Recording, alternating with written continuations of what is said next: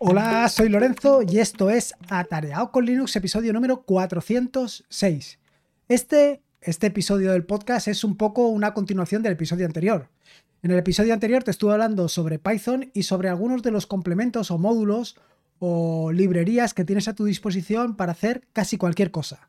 Te hablé sobre eh, complementos que te permitían trabajar sobre imágenes, sobre texto, sobre vídeo e incluso sobre servidores. Cualquiera de estos módulos de los que te estuve hablando podía trabajar sobre todo este tipo de herramientas. Pero esto es solamente, digamos que la punta del iceberg. Hay una cantidad exagerada de módulos eh, a tu disposición para hacer cualquier aplicación que quieras hacer, cualquier desarrollo que quieras hacer. Es decir, como te comenté en el episodio anterior, no tienes que eh, empezar desde cero. Simplemente tienes que coger alguno de estos módulos, ir implementándolo y añadiéndole las funcionalidades que tú necesitas. Pero como te digo, módulos, complementos de estos hay una barbaridad. ¿Y cómo descubrirlos? Bueno, pues para descubrirlos, precisamente, hay personas que invierten su tiempo en ayudarnos a esto, a descubrirlo. Y una de estas personas es precisamente la que nos acompaña en el podcast de hoy. Eh, me refiero a José Jiménez.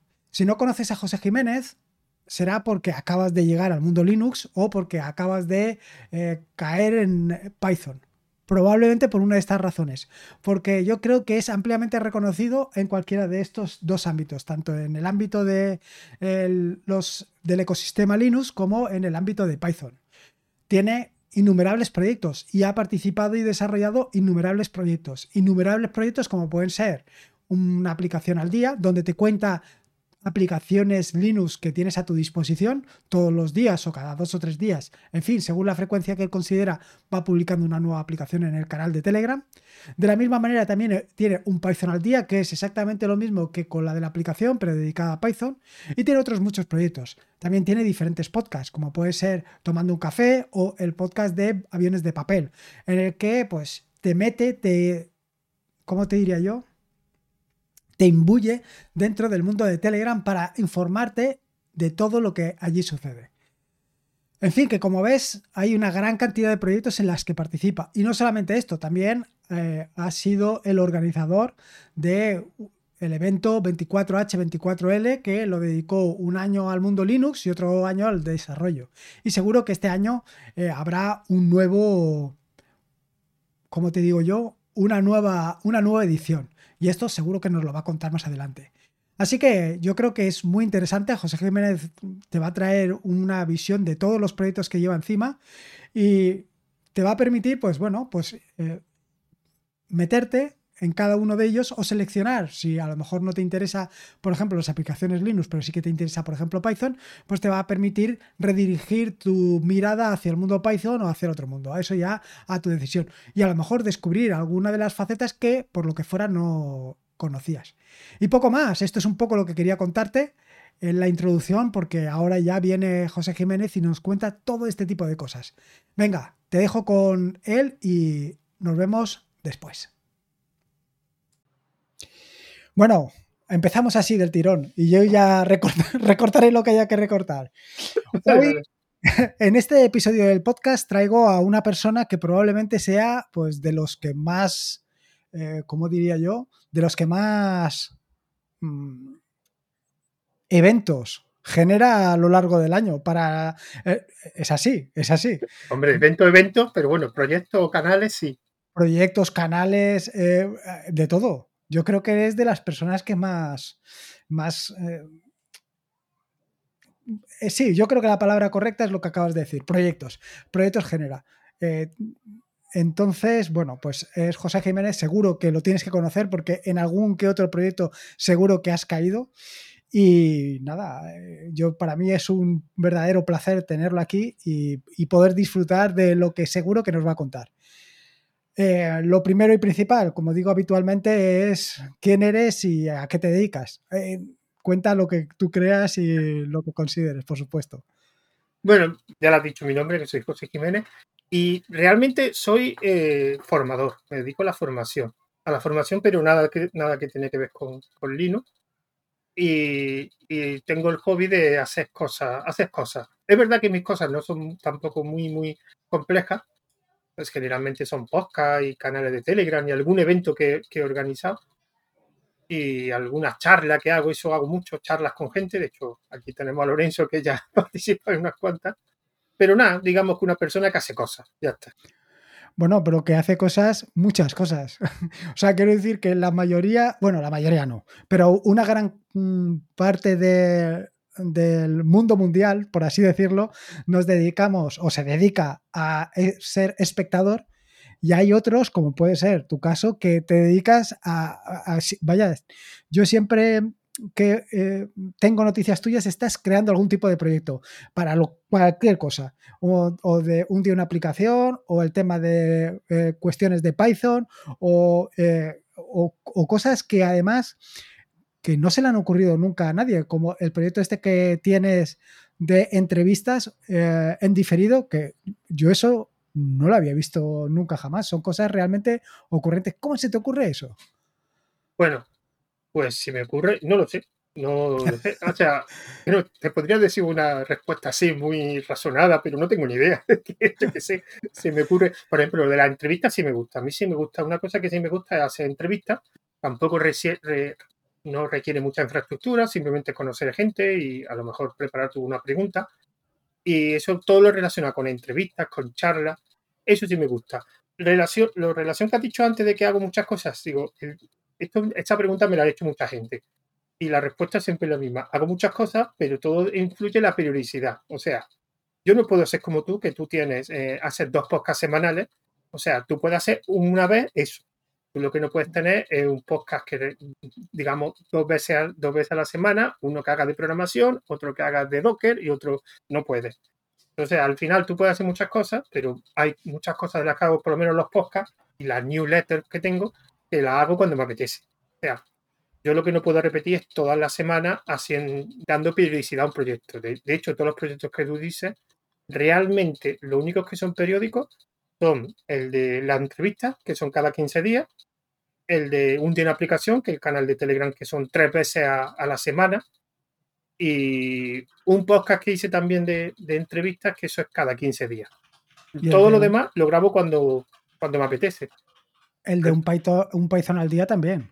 Sí, pero un Python al día al final es verdad que no es periódico, pero a lo mejor saco algo una vez a la semana. Mi idea siempre es sacar dos aplicaciones.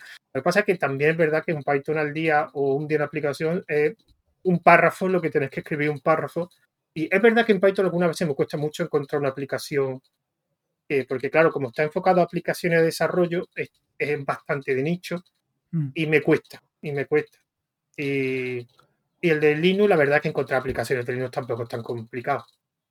Sí, pero tú es que le quitas importancia a lo que haces, pero realmente dices, no, no, no, periódico, periódico, periódico es un Python al día que lo haces una vez a la semana, el otro que lo haces dos veces a la semana. O sea, sí, sí, pero no, requiere mucho esfuerzo, o sea, no requiere mucha preparación las, mm. las cosas que son periódicas. Eso es lo que me quería decir. Entonces, de hecho, hay proyectos que yo quería hacer y lo he tenido que dejar porque requiere mucha preparación. yo quería hacer cosas de programación pero claro, tendría que aprender bastante más programación y ese es mi problema. El problema de los proyectos que hago, salvo algunas excepciones, son cosas que no requieren una preparación muy grande detrás. O sea, lo de las entrevistas tampoco eh, son, al final, unas entrevistas que durante una semana. Entonces, cada día voy haciendo preguntas y además una cosa que hago con, con, los proyectos es que aquellos que requieren una preparación mínima voy con mucha antelación. Por ejemplo, en la entrevista lo más complicado es encontrar gente. Bueno, pues yo lo que hago es buscar gente con tres meses antes. De hecho, eh, eh, mis proyectos, la mayoría, ahora están, digamos, en modo vacaciones, no estoy haciendo prácticamente nada.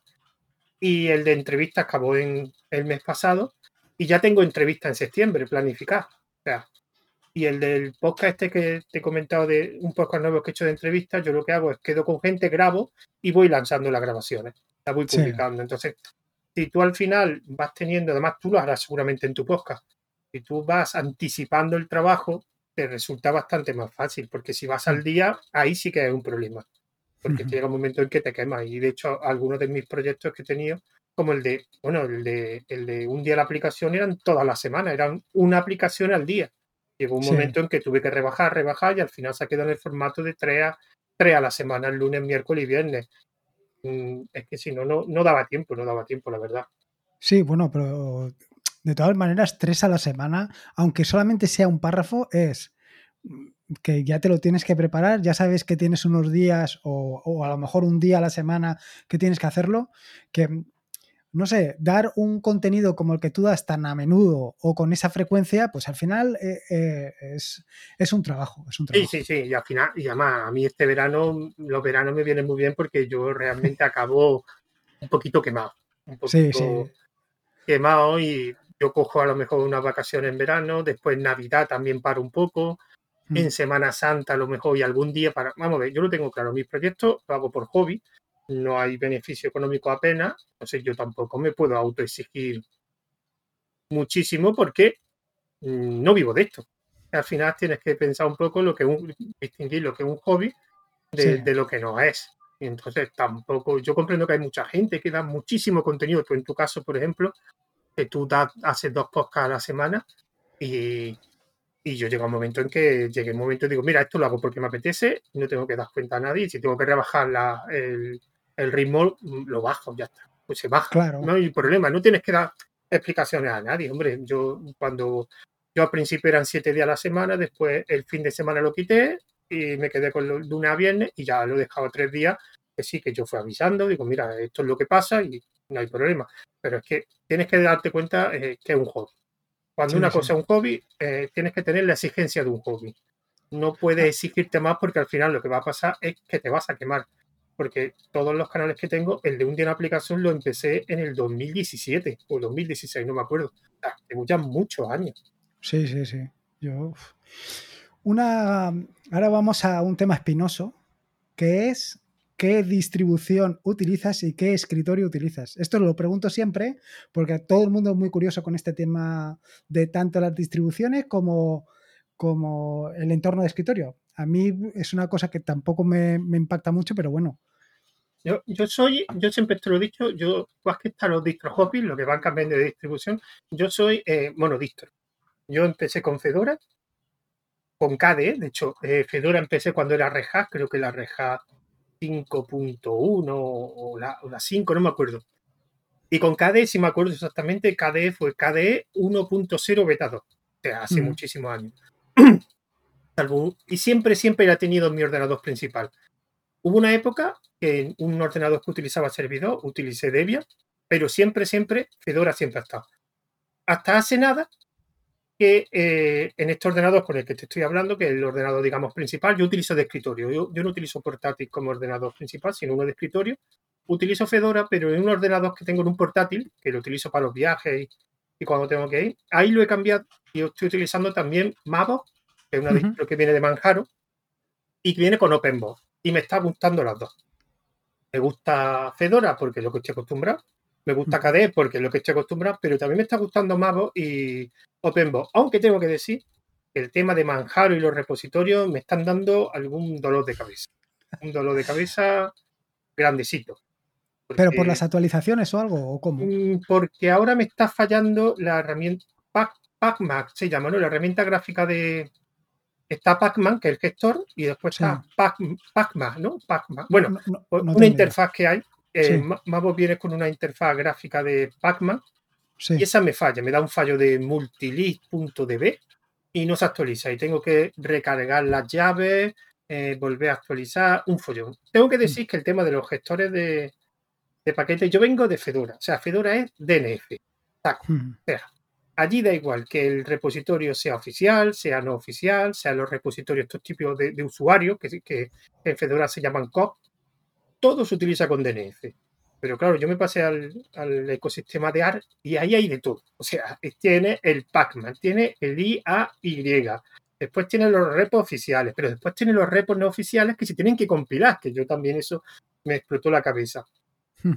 Entonces es un follón. Y también tengo que reconocer que en esta herramienta hay una cosa que no me gusta. Pacman eh, utiliza eh, opciones, el típico menú S. Lo bueno de DNF que me gusta es que las opciones que ponen palabras completas. DNF install, DNS share, DNS eh, erase. Pero después en Pacman todos son letras. Claro, y te tienes que acordar de la letra para cuál es la letra de instalar, cuál es la letra que sí, que suena muchas veces la S, la, no me acuerdo ni cuál es la letra de instalar, tampoco lo recuerdo cuál es.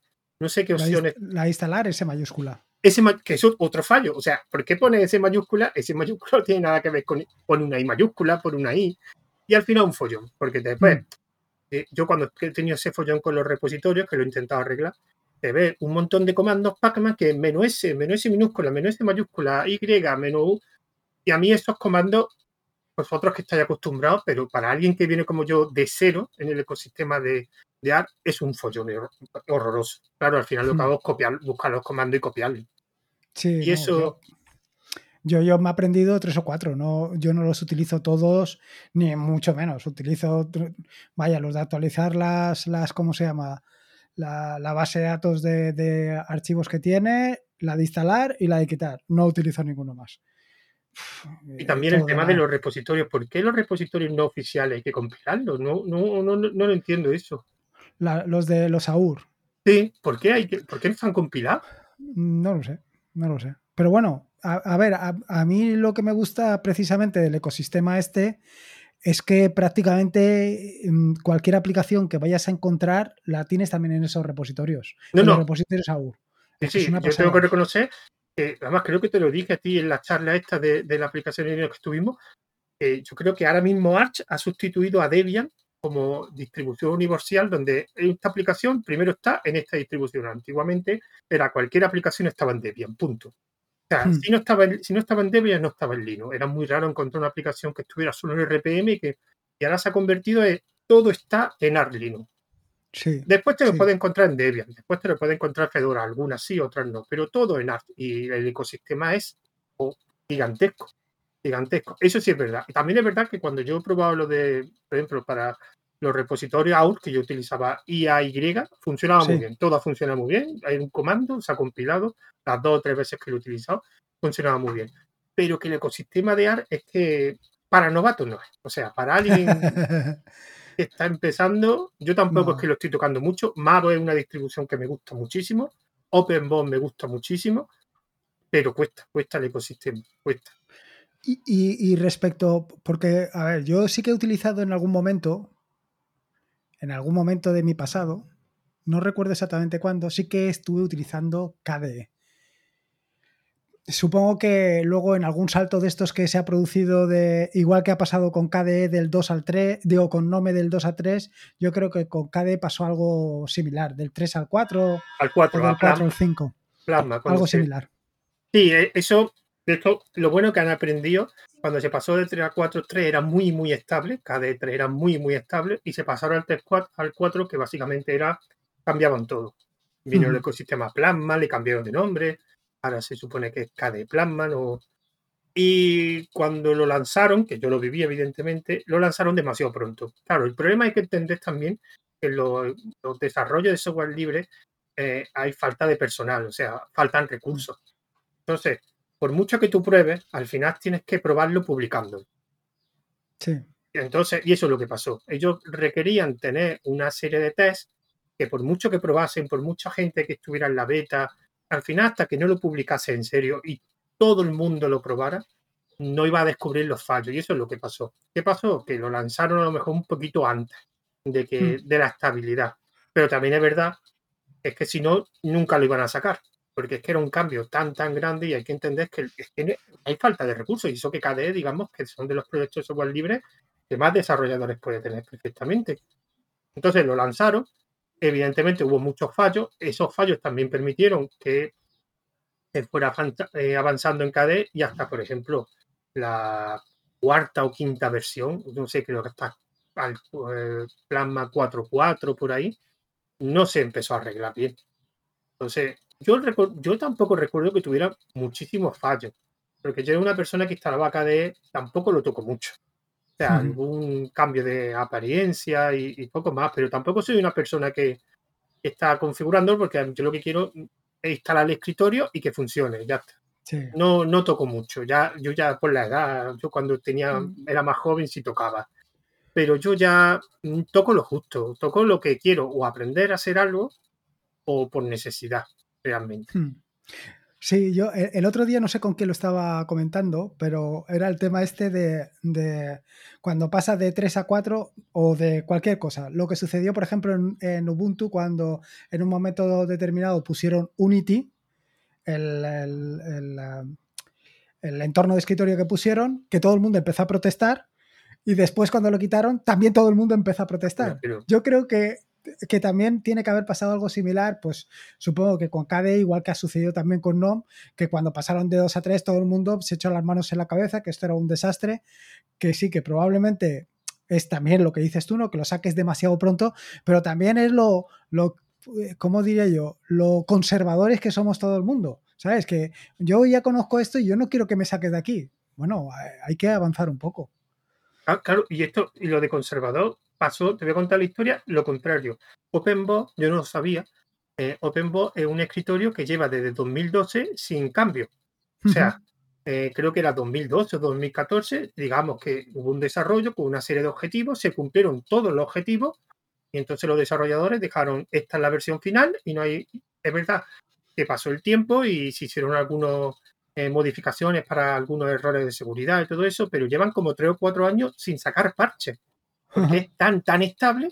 Bueno, pues después tú esto cuando lo dices a la gente, gente se sorprende. ¿Cómo que no puede tener? O sea, lo contrario, pero ¿cómo que no tiene parche? Es que lleva en el. Eh, es verdad que te metes en su repositorio y veas que desde el 2019 no, no han hecho ningún. Pero es que desde 2019, digo, claro, es que, es que no ha fallado. Y yo, por experiencia, lo estoy viviendo en OpenBox. OpenBox llevo ya un mes o dos y no he tenido ni un fallo del escritorio, ni uno. Ni uno. O sea, no me ha salido ni un mensaje de error. He tenido fallos con aplicaciones. O sea, vamos a ver si funciona, funciona. Mm, ¿Y, y eh, ¿qué está, eh, este OpenBox que funciona? ¿Bajo X11 o...? No, X11, creo que X11. X11. O sea, que eso sí que tendrán que... ¿O no? Pues no lo sé. Es que, no, es que, es que lo de OpenBox realmente no, no, lo entendí muy bien. Tampoco lo he investigado mucho. O sea, yo, yo básicamente quería probar una, bueno, mi idea era probar una distro que tuviera un, escritorio parecido al Teli, pero no entrando de lleno, no metiendo como los que tú utilizas de BSP, WM, creo que se llaman. Eso es, sí. Eso es, te metes y a toquetear. Yo quería algo, entonces vi que estaba Mavo y OpenBox que estaba preparado. OpenBox es como un medio tiling, entonces a mí lo que me interesaba era solo eso. Entonces, yo escogí una distro que tenía implementado con alguna ayuda OpenBox pero realmente no sé si tiene X11 o, o Wildland, es que no lo sé cómo va. Es verdad que no sé si es que realmente OpenBox no es un escritorio, sino es una capa por encima del escritorio, no, no lo sé. No lo sé cómo es. Porque no me metí mucho en la arquitectura, porque a mí lo que me interesaba era lo de un escritorio pseudo-tiling que te pudiera. Y, por, y eso, en eso estoy, porque yo en un futuro sí quiero pasarme a, a un uso tiling todo. Lo que pasa que cuesta mucho. Sí, sí, sí, sí, no, no, no. la manía del ratón eh, cuesta.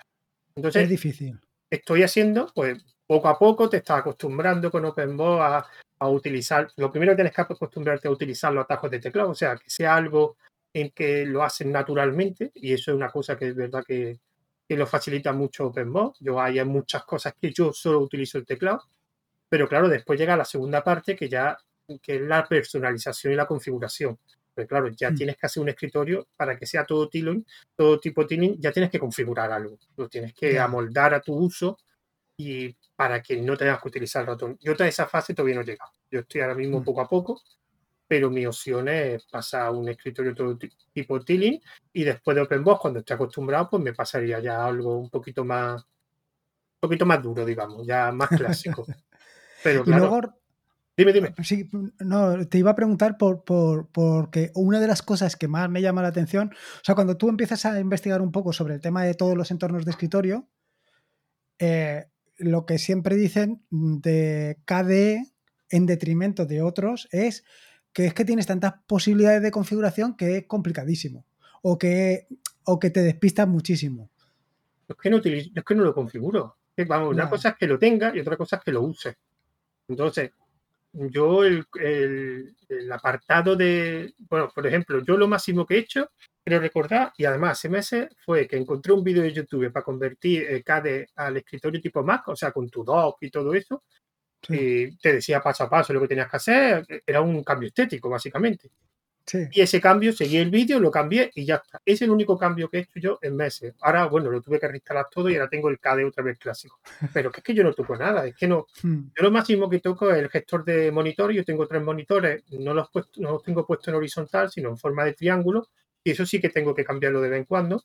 Pero eso es lo único que hago. Es verdad que tiene muchas opciones, pero yo no la utilizo. Es que no sé la manía de la gente de decir, es que tiene tanto. Pero tú la usas. Si la usara entonces lo entiendo, pero si no la usa, eh, mm. yo, yo es que no lo uso, yo es que instalo KDE y lo utilizo.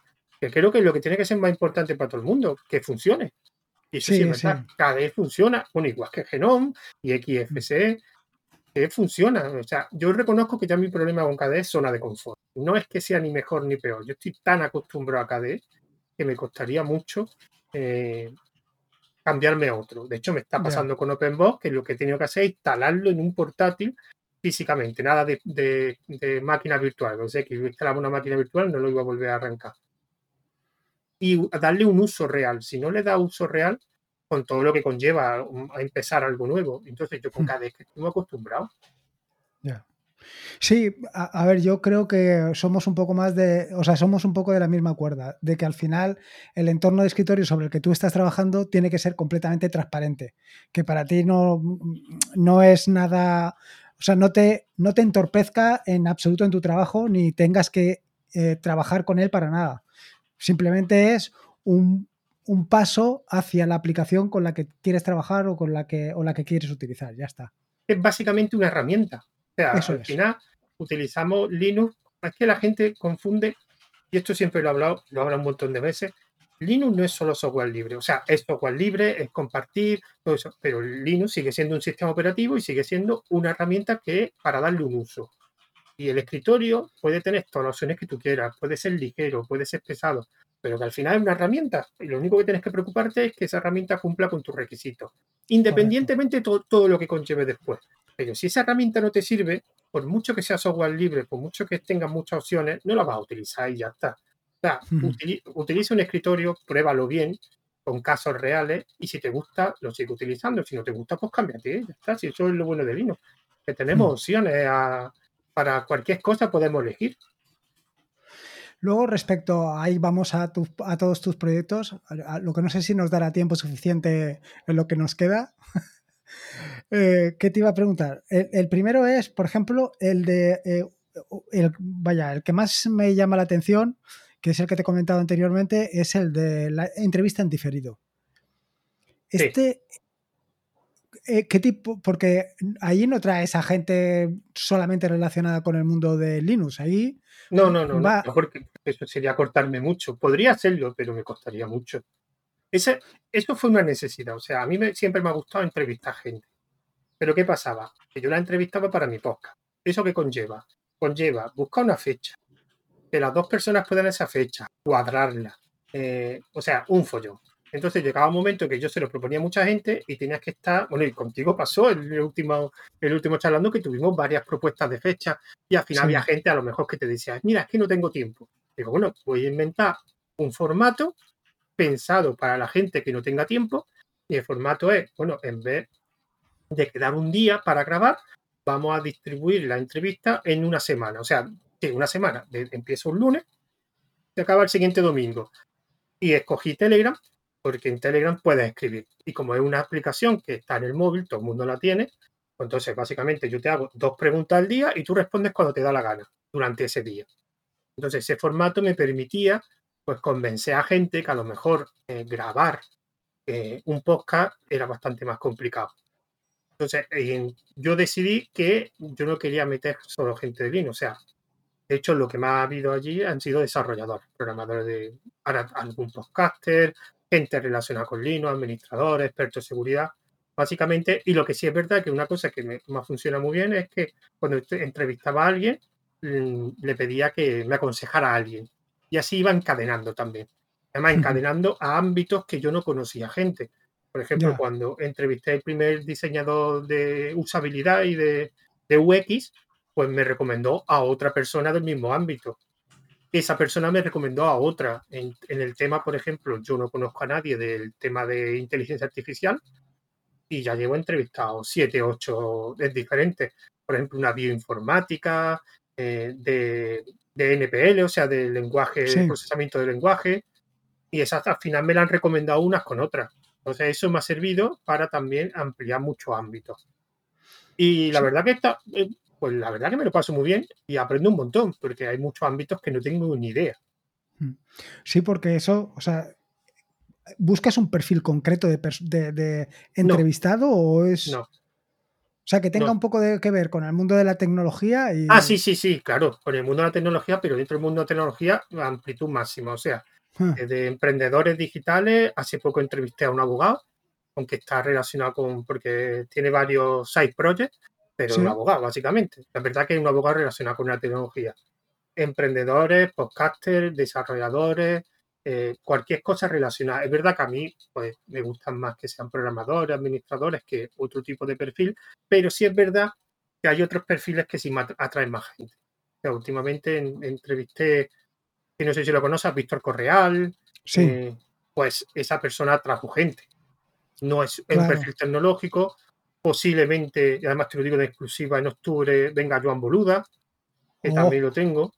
Entonces, esa persona seguramente traerá gente. Son programadores, pero son gente relacionada con, además, algunos también tienen newsletter. De hecho, en septiembre empiezo con uno que, bueno, la lástima que la newsletter la, la cerraba hace una semana. una persona que tiene una newsletter de programación se llama Alquimia, que tiene un blog también. Entonces voy, voy saltando. Al final voy enganchando en función de la gente que voy entrevistando, porque al final van muchos me recomiendan otros y esos también me recomiendan otros, y, pero amplitud al máximo. Al principio sí estaba muy, claro que era la gente que conocía, desarrolladores, había muchos desarrolladores, pero cada vez que voy ampliando el, círculo, pues voy, voy metiendo toda gente, pero al final lo que tú dices, perfil de tecnología. No mm. creo que meta a alguien fuera de la tecnología. Eso esa es la primera que, que, vaya, es la que yo te diría que es de las que más me llaman la atención precisamente por, el formato tan, eh, eh, eh, como te digo, pues eso, el formato rompedor y luego el tipo de persona que es, que siempre, pues que sales completamente del círculo en el que nos movemos, que esto es una de las cosas que, yo siempre busco, intentar salir del círculo porque si no al final estás predicando para los mismos... Eh, y eso pues, pues no nos lleva a ningún sitio prácticamente. La otra es la de un Python al día.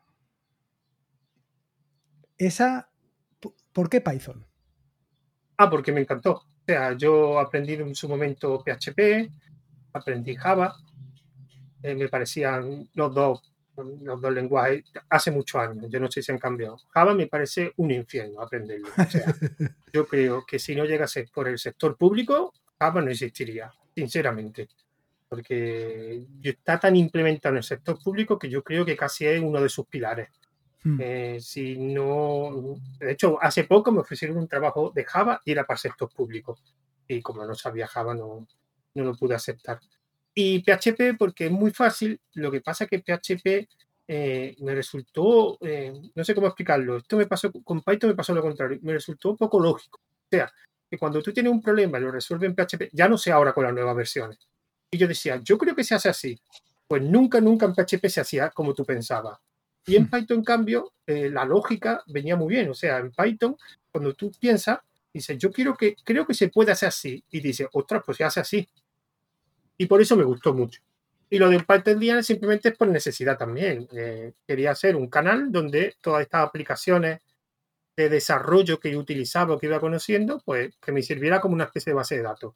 Después ya con el tiempo empezó a ampliarse a otros ámbitos que no tengo ni idea, como el de en Python de inteligencia artificial, machine learning, pero que eran herramientas, porque Python Día era un, canal eh, centrado en herramientas de desarrollo. O sea, no son hmm. herramientas hechas en Python, sino herramientas para hacer otra, otra herramienta. Cualquier. De hecho, también se pueden incluir herramientas que no estén hechas en Python. Simplemente un IDE, por ejemplo, también puede estar incluido. Y me sirvió porque pasa parecido como, como con Linux, que el ecosistema de Python es tan grande que hay mucho desconocimiento de aplicaciones. Sí. Porque como sea, es que Python lo puede utilizar en desarrollo web, en script, en administración de sistemas, en redes o en cosas de inteligencia artificial, de análisis de datos, en todos estos nichos hay muchísimas aplicaciones. Entonces, básicamente yo quería hacer un canal que de las aplicaciones que iba viendo, pues simplemente publicarlas. Tampoco tiene mucha historia. Yo que quería es tener un canal de, de Python de, en Telegram, ya está. Es que hubo una época que me gustaban mucho los canales de Telegram.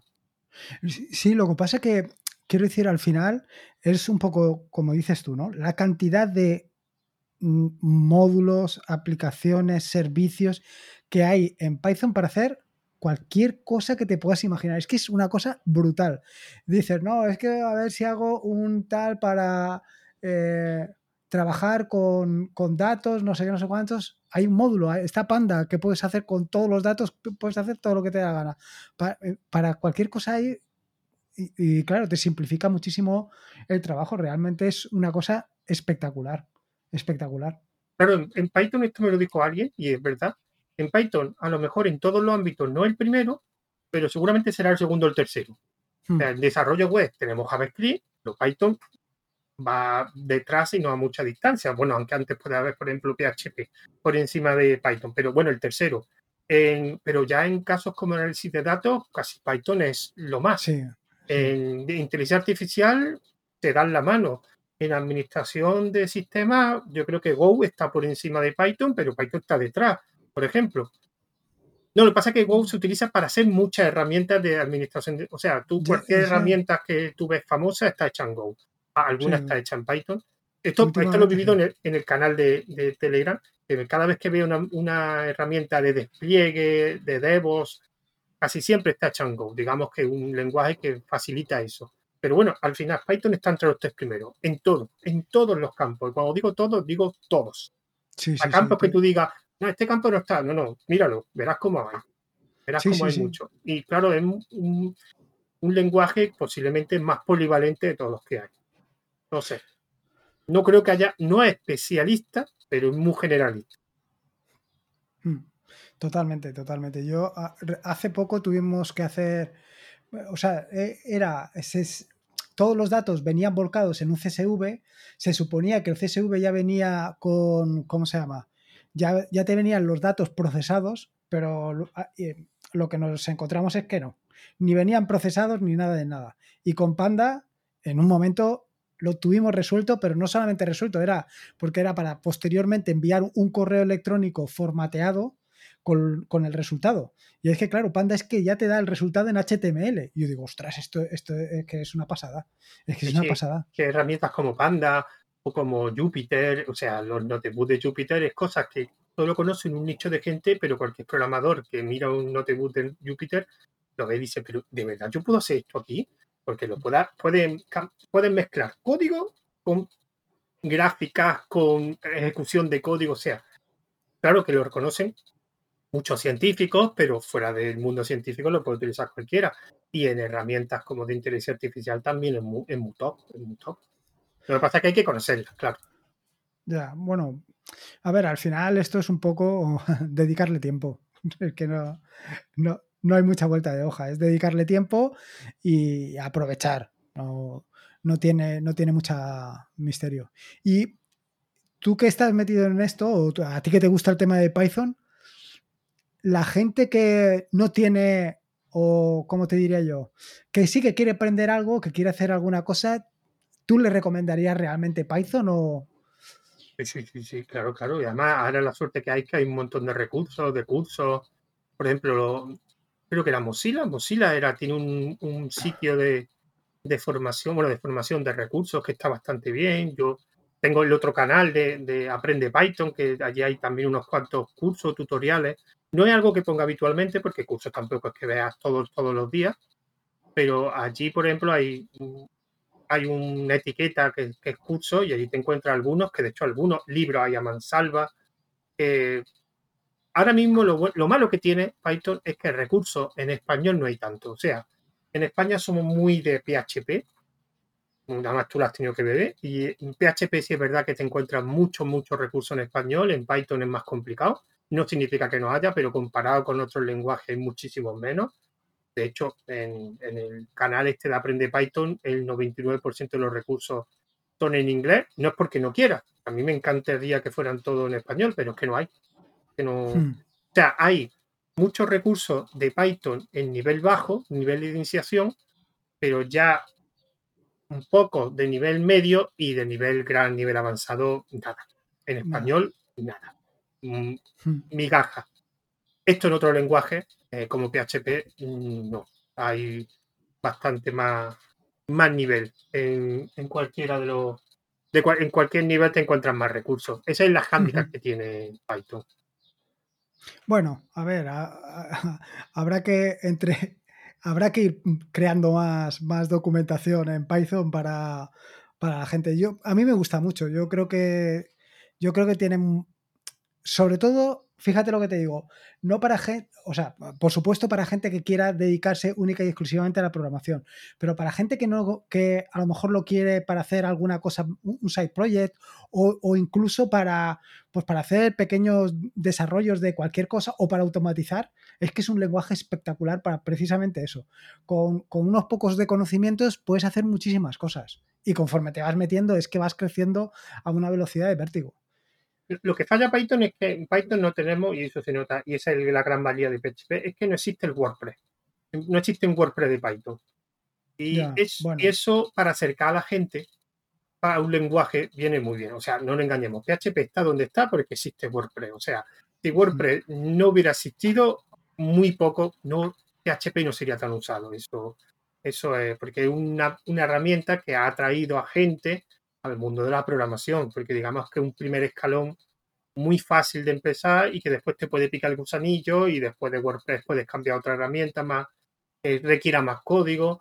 Y eso, bueno, mm. yo, yo en su momento instalé WordPress, toqué código en PHP para modificarlo.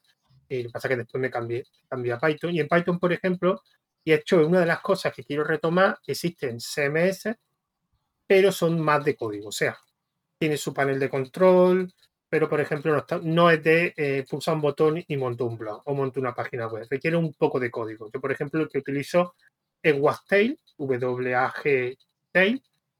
Hay otro más como Django SMS, eh, uno que se llama Mesacine, pero todos ellos requieren código. O sea, empieza escribiendo una serie de clases, no es como WordPress, pero sí es verdad que cuando ya haces esa pequeña esqueleto, lo demás es mucho más fácil es una herramienta ya con panel de control, que tú puedes generar los artículos, pero sí requiere un poquito de código al principio. Y eso es verdad que para mucha gente ya echa para atrás.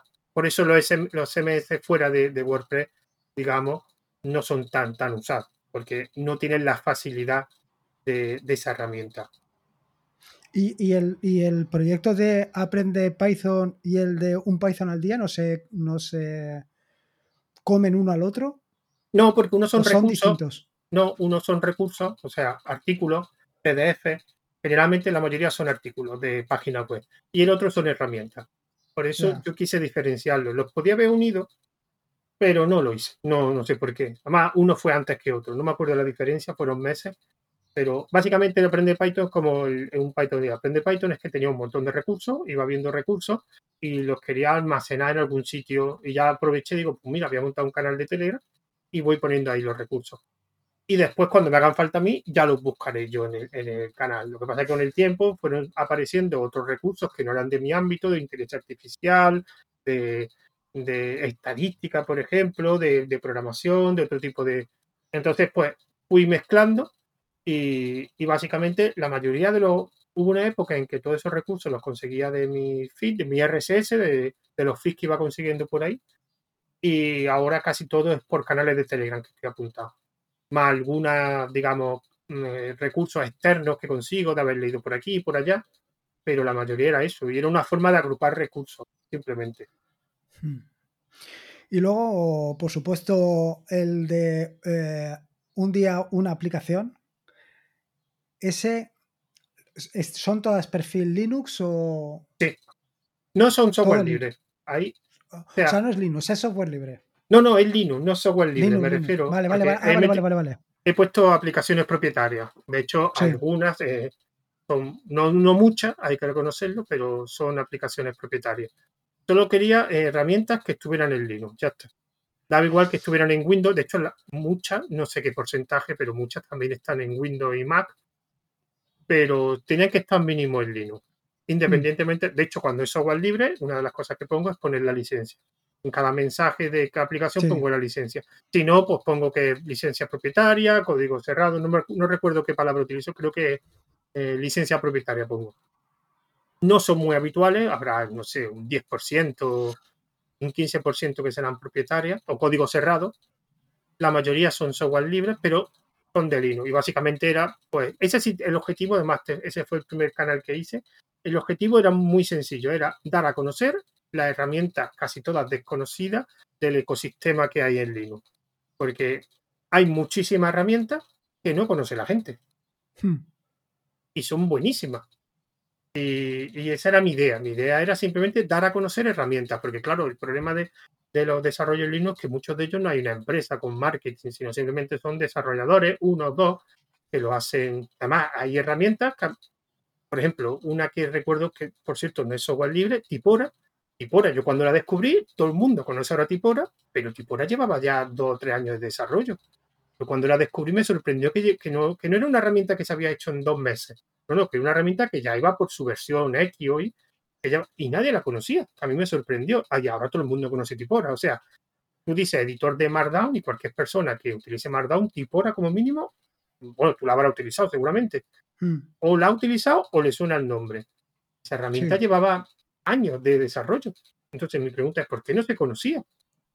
Porque es que no, no tienen herramientas de marketing. Sí, ese, ese realmente es uno de los problemas eh, aparte del tema, de, del tema monetario, el tema de la mm, distribución, bueno, de la distribución, de darlo a conocer, ese es un problema importante. También hay tanto, eh, tanto software que es difícil conocerlo.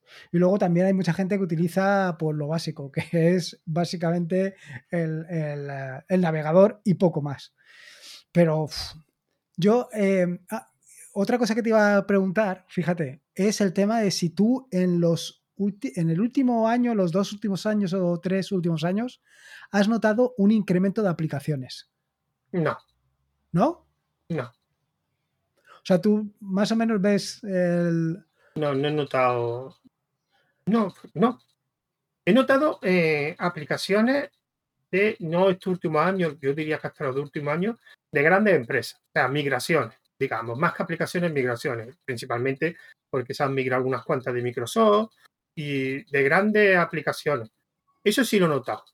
Yo cuando empecé el canal, mm, de grandes empresas, digamos, había muy pocas aplicaciones fuera del ámbito de programación.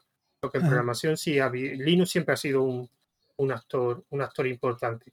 Pero sí es verdad que desde hace un año, yo incluso diría dos, sí veo migraciones de herramientas que no me imaginaba que iban a estar en Linux que se han migrado a Linux.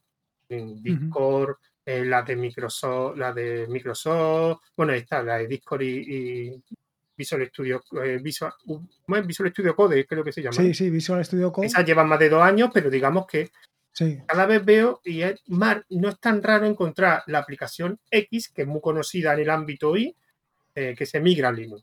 Yo lo encuentro. Los juegos, por ejemplo, los juegos sí, se no, sí es verdad.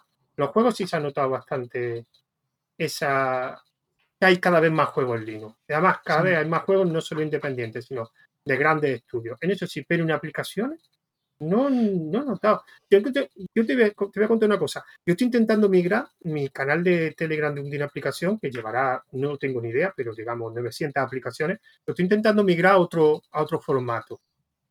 Entonces, como no sabía cómo hacerlo automáticamente, lo hice entre comillas manual y lo he parado porque. Y lo estaba migrando una herramienta que se llama, que es una alternativa que se llama Airtable, que se llama Base Row. No sé si te suena. Típica, bueno, como una tabla de ese. Y claro, yo empecé a, digamos, a coger cada aplicación y pasarle en un formato tabular. Y empecé con las primeras aplicaciones. Me resultó curioso porque, ya ves, yo las primeras aplicaciones creo que fueron 2000 octubre de 2016, creo. Bueno, pues de las primeras 50 o 60 aplicaciones, eh, no te exagero, el 50% ya no existe. no existe, no, no existe. Que, claro, cuando empecé a revisitarla me di cuenta que este repositorio ya no existe, esta página web ya no existe. Me sorprendió mucho. Pero claro, aquí ya influye lo que has comentado antes del tema monetización. O sea, llega un momento en que o tu aplicación llega a cierta complejidad en Linux, o lo monetiza o no puedes mantenerlo. Eso no puede. Entonces, o llega un momento en que una herramienta que es muy simple, llegará un momento en que ya no, que vas a hacer más. Es simple. Una herramienta de terminal, tú le puedes, puedes arreglar, pero tampoco le puedes dar. Ahora, un paquete ofimático sí es verdad que tiene mucho, mucha funcionalidad y tiene mucho recorrido, pero un paquete ofimático llega un momento en que cuando llega a cierta funcionalidad, a cierta complejidad, o sacas algún beneficio de algún lado, o tú no puedes vivir o no puedes desarrollar algo en tu tiempo libre. Hmm. Tan complejo. Pues la mayoría de herramientas, eh, pues al final cerraron, cerraron.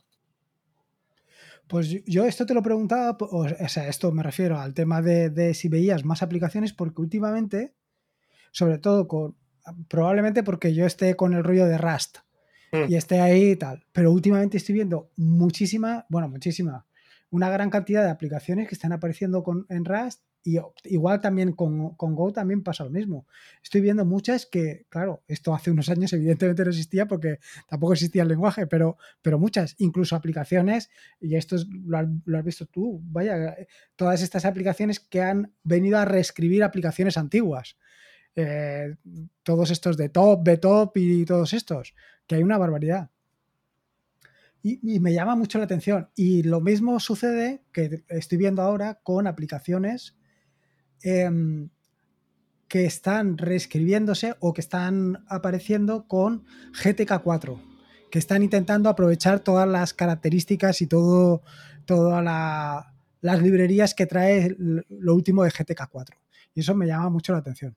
No, lo de radio sí es verdad que sí lo he visto, pero lo he vivido desde hace más tiempo. Yo ya desde hace más tiempo me estoy dando cuenta que, están surgiendo muchas aplicaciones, sobre todo de terminal. El problema es mm. que la aplicación de terminal sí es verdad que es más difícil saber que hay muchas porque son muy de nicho. Entonces, o están metidos en determinados foros donde van saliendo noticias, porque la aplicación de terminal es un nicho dentro del nicho. Y ahí es verdad que eso no lo controlo yo tanto. Entonces, yo cuando decía que no he visto un cambio me refería en general.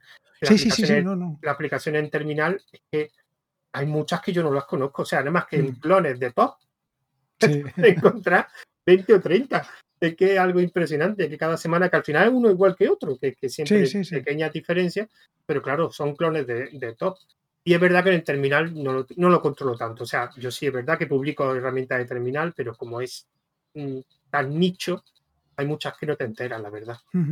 No, no, no, pero yo la sensación es más general que solamente de terminal. ¿eh? Lo de terminal ya es que de terminal, como hay tanto, pasa un poco como con Python, que hay tal variedad de, módulos y de opciones para hacer, que hacerte una variante de una aplicación clásica es muy sencillote y te queda espectacular porque empiezas a jugar con colores, con movimientos, cosas que con, con, las herramientas clásicas pues costaba bastante más de hacer.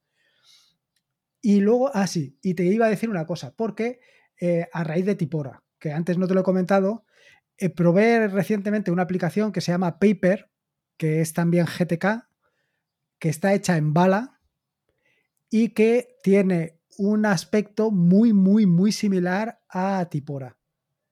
Y va muy bien. Eh, está, en, está en desarrollo, pero va muy bien, va muy bien. Tiene muy buena pinta. Tipora ya he conocido varios sustitutos. Uno es el, el, nombre impronunciable, el ZTRL, ah, que no sé cómo se dice, que, utiliza Zettelkasten como, como forma de organización. Esa herramienta está muy bien, pero a mí no, no la cambié, porque, o sea, no sustituyó a mi Tipora simplemente porque la vi demasiado recargada. A mí lo que me gusta del Tipora es que está limpio, una interfaz hmm. totalmente limpia. Y hace poco descubrí una que era, bueno, hace poco, unos meses, que era de pago, que se llama Indrop, que esa es una, el problema es que una de un desarrollador japonés, vale 50 mm. euros, o sea que relativamente. Y esa es la única que he visto que llegaba a la calidad de Tipora. El problema es que estaba pensada para mercado inglés. Entonces no tenía diccionario en español, no tenía corrector ortográfico y eso la verdad que no, me interesaba porque yo utilizo eh, Tipora para escribir muchos textos. Mm. Y entonces estaba muy centrada al inglés. Pero esa misma Indrop, si llega hasta con un diccionario en español, me lo hubiera pensado hasta pagarla, porque fue la que mejor. Además, el desarrollador, la leche, un japonés friki, que tiene un canal de YouTube que encima te dice cómo utilizar eh, su herramienta con canales de YouTube haciendo cosas. O sea, el hombre es programador también. Entonces, programa y te enseña, pues mira, he hecho en Android y te lo enseña. Hace un montón de vídeos y muchos recursos para aprender. El problema era eso. Era la única de Tipora. Paper no la conocía, la tendré que echar un vistazo. Eh, eh, échale un vistazo. Eh, está bien porque más o menos es un poco lo que dices tú, que está muy simplificada. Lo que es el, interfaz es muy sencillote, no tiene nada del otro mundo y está organizada por libretas. Mm. De manera que tú en cada libreta puedes poner varias notas. Pero no tiene mucho más, no tiene mucho más. Y, ya te digo, ahora mismo se nota que está en, en, ferviente desarrollo porque hay mucho movimiento detrás. Y yo a mí me está gustando mucho lo que estoy viendo. Otra cosa es luego donde termine o si terminan por, por, morir por eso. No lo sé, ya veremos. A, mí de tipo lo que me gusta mucho es el menú que te sale cuando tú pulsas el botón derecho, ese, ese pequeño menú contextual que te da con las opciones justas.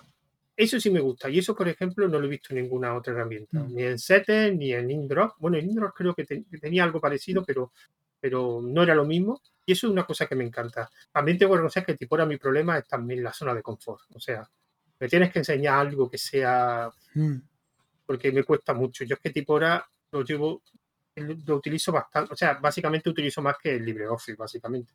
Yo cuando tengo que escribir un texto, salvo LibreOffice lo utilizo pues cuando es un texto, digamos, ya muy sofisticado, tipo trabajo del cole, digamos. O yo en mi caso es cuando tengo que hacer un temario de un, de un curso, que a lo mejor la inserción de imágenes en Markdown no es no tiene tantas opciones como un paquete ofimático, pero lo que es texto poco más, eh, prefiero Markdown. Es lo más cómodo, es lo más fácil y, me gustaría encontrar un sustituto de Tipora, no es por nada. Porque sé que Tipora me da miedo porque ya es de pago, pero me da la sensación que, aunque lo puedo seguir utilizando gratis, llegará un momento que me da que los, que los creadores van a cortar el grifo el grifo para decir, quiero utilizarlo, aquí tienes 15 días y si no, paga.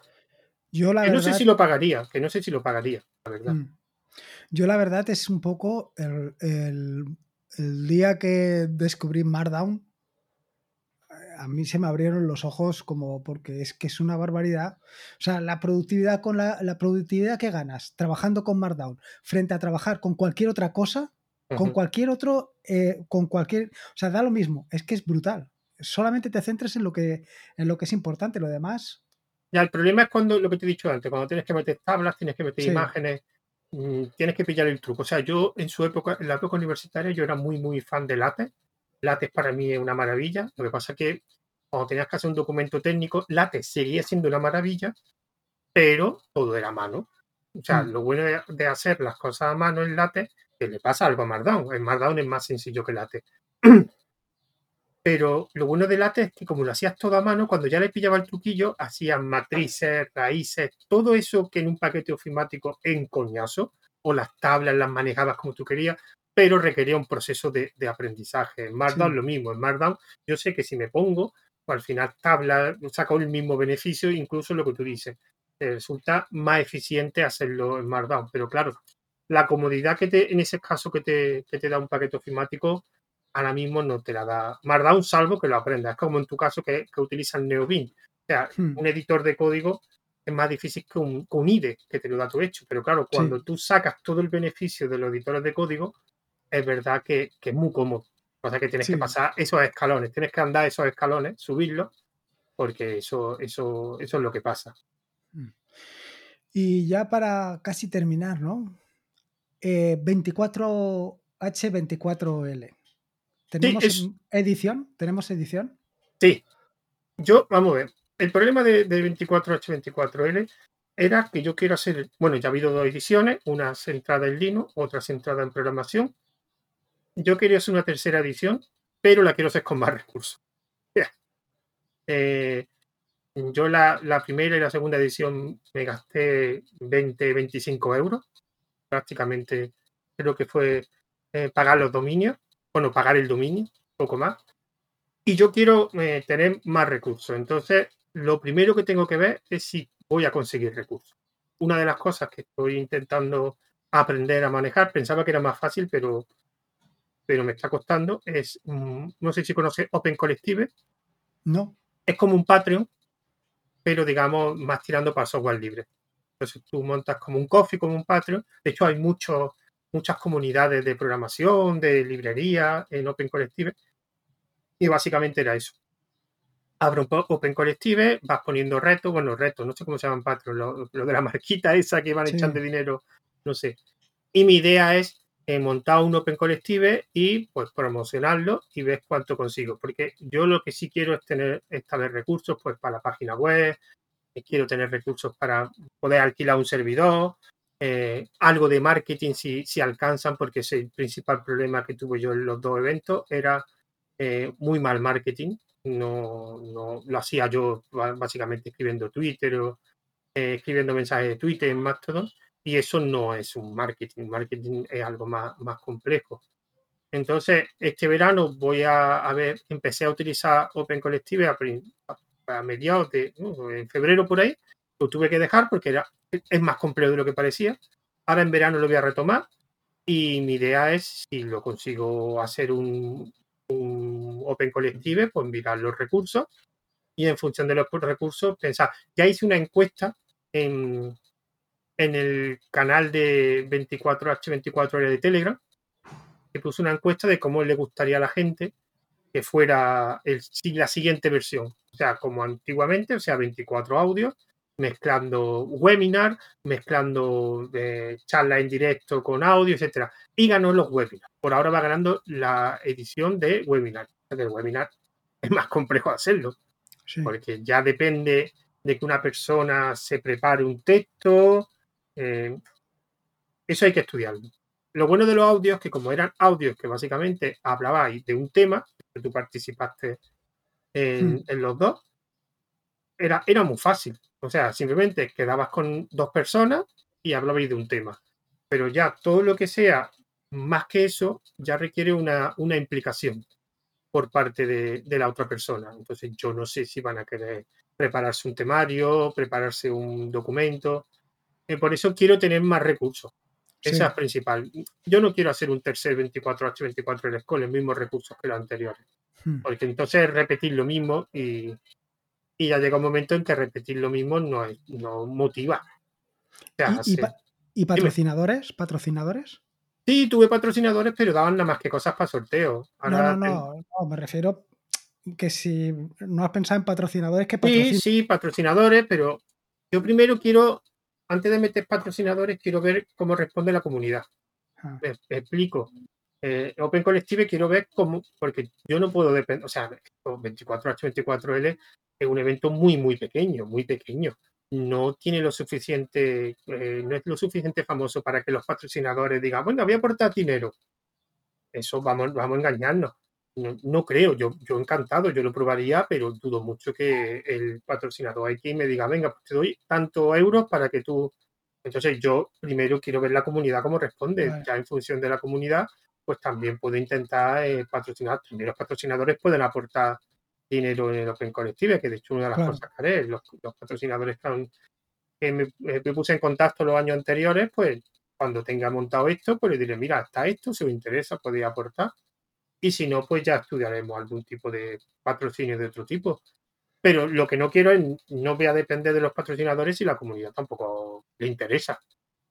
Hmm. Tampoco. Porque sí es verdad que la primera, que fue de Linux, más o menos fue bien. La segunda, que fue de programación, bajaron los, espectadores bastante.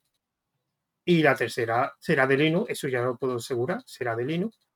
Pero tampoco sé muy bien que sí le interesa a la gente, que tampoco es una cosa que yo lo primero que voy a pensar, es qué recursos tengo y en función de los recursos vemos si vemos lo que podemos planear y ya vemos si sí o no.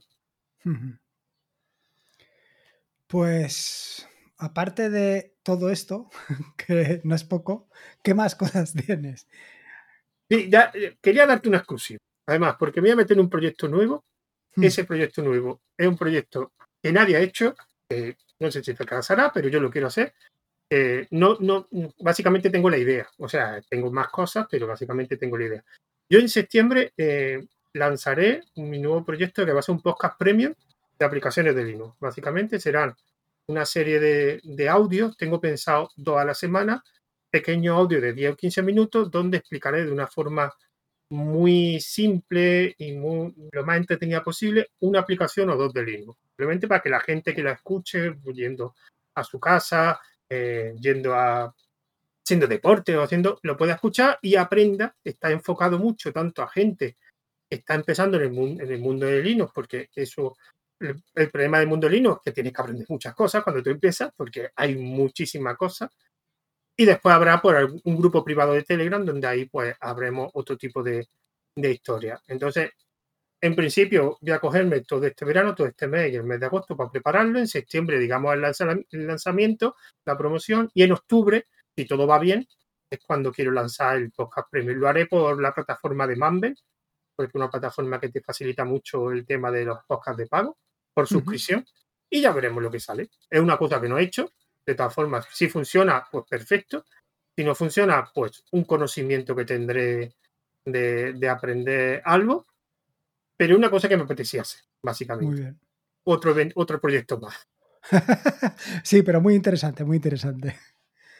Pues muy bien, oye, un placer haberte. Aparte de esto, también tienes los de este, ¿cómo se llama? El de. Uy, el de Telegram.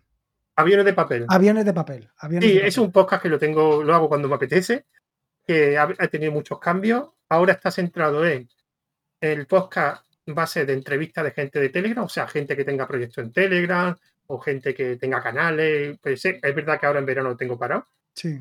Y va sumado a una newsletter. La newsletter sí una newsletter formato de eh, noticias de Telegram, canales, ahí sí tiene una serie de sesiones y cada vez que sale el podcast sale la newsletter después.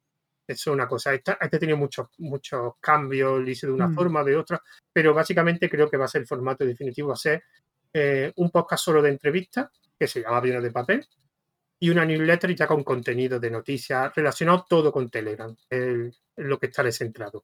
Y esto ya posiblemente ya en septiembre, cuando salga ya el siguiente episodio y mm. la newsletter asociada. Pues muy bien. Oye, muchísimas gracias. Muchas gracias a ti. Esta vez al contrario, ¿eh? generalmente. bueno, no, a ver. gracias por venir, gracias por toda la información. Y aquí hay material para pasar fácilmente todo el verano con, con, todo lo que con todo lo que ofrece. Bueno, todo el verano este, el siguiente, el siguiente. lo que pasa es que en verano están en modo vacaciones mis proyectos. Que... Bueno, bueno, es para empezar. Empiezas desde el principio, ¿no? Y tienes todo el verano. Por... ¿Que quiero aprender Python? Pues ahí tienes. Aprende Python. Y te pones desde el principio. En fin, muchísimas gracias y Uy, si quieres decirnos dónde podemos encontrarte. Bueno, eh, es que esto es complicado. No, tengo que hacerme algo para centralizarlo todo. Pero bueno, en, en, Twitter, pues la de Ruteando Blog, no es mi cuenta principal, pero es mi cuenta, digamos, más neutral, que no tiene cosas de ningún proyecto. En Telegram, principalmente, como José A. Jiménez, que posiblemente es la red que más utilizo. Y, y poco más que tampoco lo demás son los proyectos que tengo y de 24H, 24L, lo de tomando un café, pero básicamente eh, José A. Jiménez en Telegram y ya está. Ahí ya si quieres saber de algún proyecto me lo escribes por ahí y ya te respondo. Pues muy bien, muchísimas gracias por venir y... Muchas gracias a ti por la invitación. Venga. Venga, hasta luego. Hasta luego. Bueno, espero que hayas disfrutado tanto como disfruté yo con la entrevista, eh, bueno, con la charla más bien. Estuvimos, como ves, hablando de todos los temas, de todos los proyectos en los que participa y la verdad es que es una persona muy activa y que, bueno, pues que da mucho por el mundo del open source, del software libre, Python, Linux y todo esto, con lo cual es algo, es un referente al que seguir y al que estar atento porque a la mínima te saca un proyecto nuevo que seguro que no esperabas o alguna nueva iniciativa que seguro nos sorprende. En fin, que como te digo, espero que lo hayas disfrutado y nos vemos en un siguiente podcast. Recordarte eh, lo primero que puedes poner cinco estrellitas en Spotify o algo así. No sé ya si son estrellitas. Sí que son estrellitas, son estrellitas. Bueno, tienes ahí la posibilidad de poner las cinco estrellitas para dar a conocer el podcast, porque, en fin, lo que ya sabes, no te voy a decir nada más. Recordarte que este es un podcast de la red de podcast de sospechosos habituales, donde puedes encontrar fantásticos y maravillosos podcasts. Puedes suscribirte a la red de podcast de sospechosos habituales en feedpress.me barra sospechosos habituales. Y por último, y como te digo siempre, recordarte que la vida son dos días y uno ya ha pasado, así que disfruta como si no hubiera mañana. Y si puede ser con Linux, y en este caso, con todos los proyectos que te acerca José Jiménez, mejor que mejor. Un saludo y nos escuchamos el próximo lunes. Hasta luego.